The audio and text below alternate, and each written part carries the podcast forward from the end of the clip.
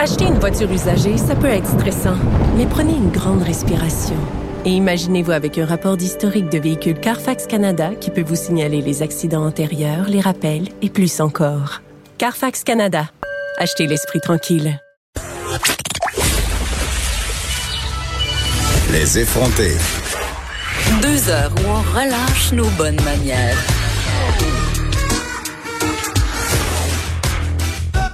Cube Radio. On, allons tout de suite avec Antoine Robitaille, chroniqueur à l'Assemblée nationale pour le Journal de Montréal, Journal de Québec, animateur de là-haut sur la colline, ici même à Cube Radio.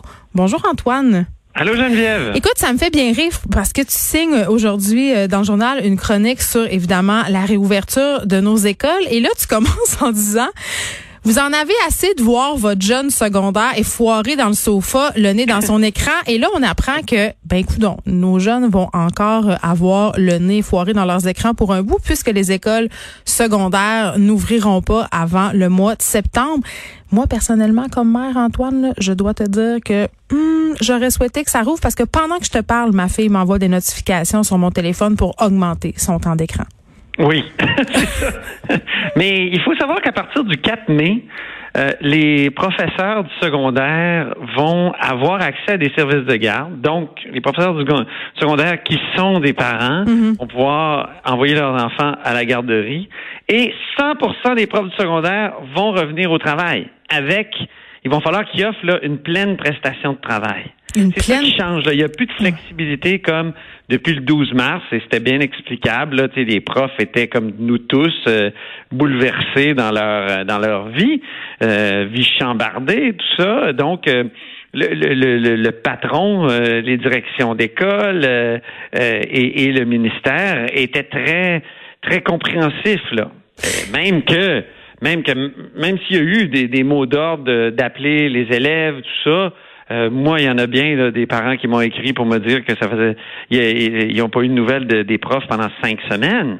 Ben moi, Ouais, moi, au primaire, euh, on a eu des appels. J'ai tendance à dire, par exemple, euh, Antoine, faut se calmer un peu avec tout ça, là, parce que pendant le verglas, il y a des enfants qui sont pas allés à l'école pendant dix semaines et euh, ça a pas fait de mort. je veux dire, pendant les grandes guerres aussi, il y a des enfants qui ont été trois ans sans aller à l'école. Fait que je pense qu'on capote un petit peu avec le nombre de semaines où nos enfants n'ont pas été scolarisés. Par contre, à la question des enfants vulnérables, ça, j'entends, là, c'est clair qu'en ce moment, il y a des enfants qui sont pénalisés parce qu'ils viennent de milieux qui sont moins favorisés, donc ont pas droit à toute la stimulation, parfois même la nourriture dont ah, ils auraient besoin. Difficulté aussi, là, tous les, ben euh, les, les, les euh, autistes et compagnie, là, euh, c'est sûr que le gouvernement a pensé à eux surtout en rouvrant les écoles. Mais bon, au secondaire, tu vas me dire c'est c'est pas ouvert, effectivement, effectivement, mais il va y avoir plus de travail parce que les professeurs vont être au boulot et vont être tenus d'offrir une, une pleine prestation, comme on dit. Ce que ça veut dire, c'est, c'est 32 heures euh, euh, en continu, puis 40 heures de préparation, euh, puis excuse-moi, 6 heures de préparation. Déjà de voir comment ça va se concrétiser. Peut-être qu'on aura l'occasion, et j'espère de l'apprendre pendant le point de presse du ministre Roberge. Mais quand même, Antoine, parlons des enfants qui sont au secondaire. Là, tu parles des professeurs en pleine tâche. On parle d'enseignement à la maison. Là, je sais pas à quoi on peut s'attendre, mais évidemment, tout le monde n'a pas les mêmes chances par rapport à l'accès à la technologie. Est-ce qu'on va offrir des outils technologiques aux enfants du secondaire? Comment Ce que j'ai appris, c'est qu'il y aurait effectivement du prêt de matériel.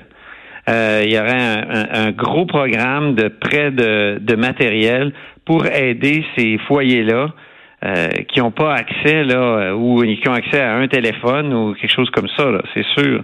Parce que quand tu regardes les chiffres quand même, Geneviève, tu as, 98% de la population québécoise qui a accès à l'Internet. Mm. Mais c'est évident, c'est pas toujours sur des plateformes qui peuvent permettre un enseignement à distance adéquat. Donc, euh, c'est là où le, ministère va vraiment essayer de, de combler un certain vide. je dirais un vide par rapport aussi à la province voisine, l'Ontario, qui euh, a une longueur d'avance là-dessus, euh, aussi à, sur le plan d'Internet haute, haute vitesse. J'ai appris aussi que il y aurait, il y, a, eu une entente spécifique avec la TELUC qui a été signée entre le ministère et la TELUC. La TELUC, c'est la Télé-Université du Québec qui fait ça là, de l'université à, euh, à, distance depuis les années 70. Et eux vont offrir aux professeurs du Québec une formation sur l'enseignement à distance et, et, et dans, dans quel esprit, Geneviève, c'est que si jamais il y a un retour de la pandémie euh, au mois au, cet automne, ben au moins le, le Québec va être euh, plus près que que cette fois-ci où il était, euh, il l'était pas. Parce qu'on a senti quand même que le premier ministre remettait en quelque sorte un peu la pâte à dents dans le tube quand on a parlé notamment euh, de l'immunité collective et d'un possible retour en arrière concernant les écoles. Parce qu'évidemment si les choses se passent mal on devra faire un pas en arrière. Et tu sais puis j'ai été surpris moi de cette déclaration là du premier ministre parce que la semaine passée c'est lui-même qui nous a expliqué ce que c'était que l'immunité euh, collective puis que c'était important donc euh, là, il dit c'est pas pour ça qu'on fait ça. C'est d'abord une décision presque de santé mentale de, de renvoyer. Mais voyons Antoine, c'est une décision économique. Je veux dire,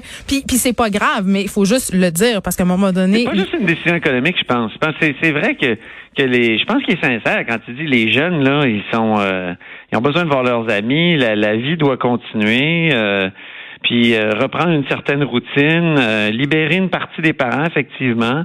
En tout cas, je, je, je pense pas que ça soit uniquement euh, économique. Non, c'est pas uniquement économique, mais ça fait quand même partie des raisons qui sont, à mon sens, excessivement importantes. Et je dis pas que c'est une mauvaise raison, parce que moi, la première, je me tue à dire qu'il faut recommencer à faire rouler l'économie, parce qu'à un moment donné, la facture, ça sera, ça aura juste plus de bon sens.